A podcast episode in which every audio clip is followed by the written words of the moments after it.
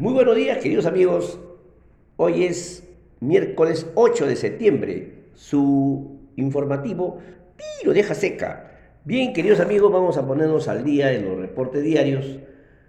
En el plano internacional, resumidamente, en China las exportaciones crecieron a un ritmo mayor a lo esperado en agosto, alcanzando una cifra récord. Y en el plano nacional, mediante el decreto supremo el gobierno incluyó al gas licuado de petróleo en el Fondo para la Estabilización de Precios de los Combustibles derivados del petróleo. Ya ampliando el reporte internacional, por ejemplo, el tipo de cambio a nivel mundial, el Perú se sitúa en 4.09 soles por dólar, el peso chileno en 780.70 y el peso colombiano por dólar 3.808 y el índice de la moneda estadounidense en el mundo, el DXY, presenta el índice de 92.51. Los principales comodines en el mundo, expresados en dólares, el cobre, 428 dólares la libra, el oro por onza, 1796, el zinc por libra, 138 dólares, la plata, 24 por onza. En relación al petróleo, por barril, el texiano 68 dólares el barril, el petróleo Bren europeo 72 dólares. Los granos en el mundo, eh, el maíz por buchel 511 dólares, el trigo 720, la soya 1.277 dólares por buchel. Como les expliqué, en China las exportaciones en términos mensuales alcanzaron una cifra récord de 294 mil millones de dólares en agosto, en El Salvador, ayer entró en vigor la ley Bitcoin, aprobado por la Asamblea Legislativa en junio pasado. Esta tiene por objeto regular el Bitcoin como moneda de curso legal y dispone que todo agente económico deberá aceptar la criptomoneda como forma de pago, como así lo, eh, lo, así lo han ofrecido por quienes adquieren un bien o servicio. El Bitcoin es una moneda virtual o un medio de intercambio electrónico que sirve para adquirir productos y servicios como, como cualquier otra moneda. En el Perú, desde el inicio que se dio esta, esta moneda, se cotizaba en 43 mil dólares por, por cada unidad de Bitcoin. Hoy en día se cotiza en 189 mil 596.40 nuevos soles por cada Bitcoin. Eh, la Oficina Europea de Estadística informó que está corrigiendo las cifras publicadas en agosto, donde determina que la economía creció en 2.2. La anterior publicación presentaba el 2%. En el plano nacional, el gobierno, mediante decreto supremo 023-2021, incluyó al gas licuado del petróleo envasado como producto sujeto al Fondo para la Estabilización de Precios de los Combustibles derivado del petróleo.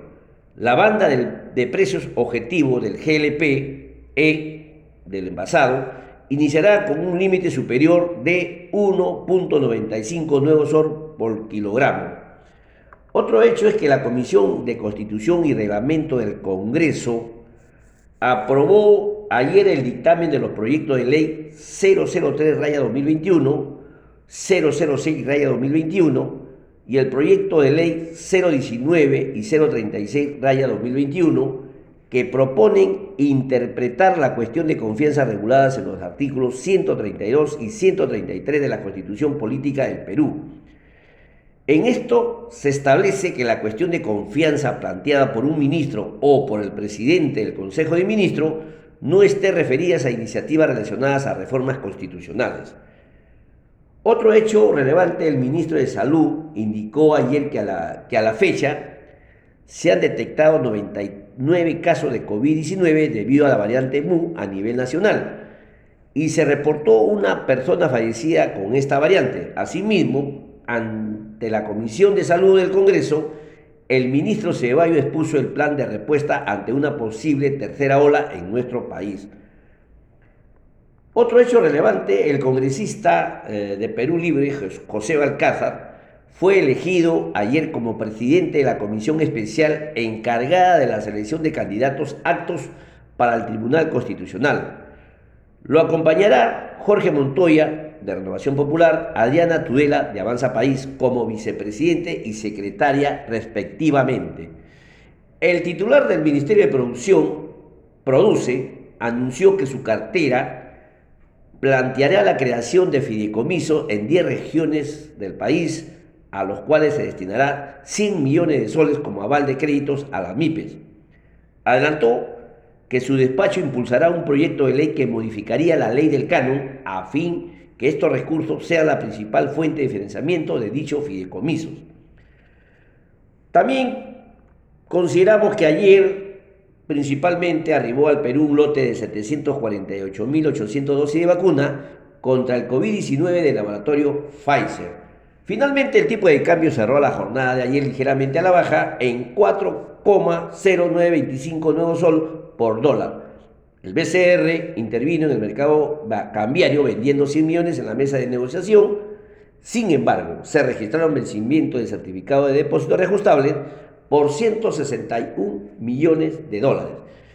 En relación al avance COVID, según MINSA, reportó 35 fallecidos al día 6 de septiembre. Toda esta fuente es MINSA, SBS, el Bloomberg Internacional y la fuente del Congreso de la República. En relación a MINSA, en otra oportunidad vamos a hacer ya un análisis sobre la situación y velocidad de las vacunaciones en por regiones. Ayer les hice un pequeño comentario donde estadísticamente en provincia presentan 85% de no vacunados, personas que hasta, la ahorita, hasta esta fecha no se vacunan, lo que es opuesto en Lima. En Lima eh, presentan 85% de la población vacunada. Así que en virtud a esto vamos a hacer un pequeño comentario sobre la situación y la velocidad de las vacunaciones por regiones. ¿Cómo va el proceso de inmunización contra el COVID-19 en el Perú? Bien, queridos amigos, eso es todo por hoy. A disfrutarlo. Buen día laboral para todos. A cuidarnos y sobre todo, queridos amigos, a amarnos los unos a los otros. Hasta el día de mañana, Dios mediante. Muchísimas gracias.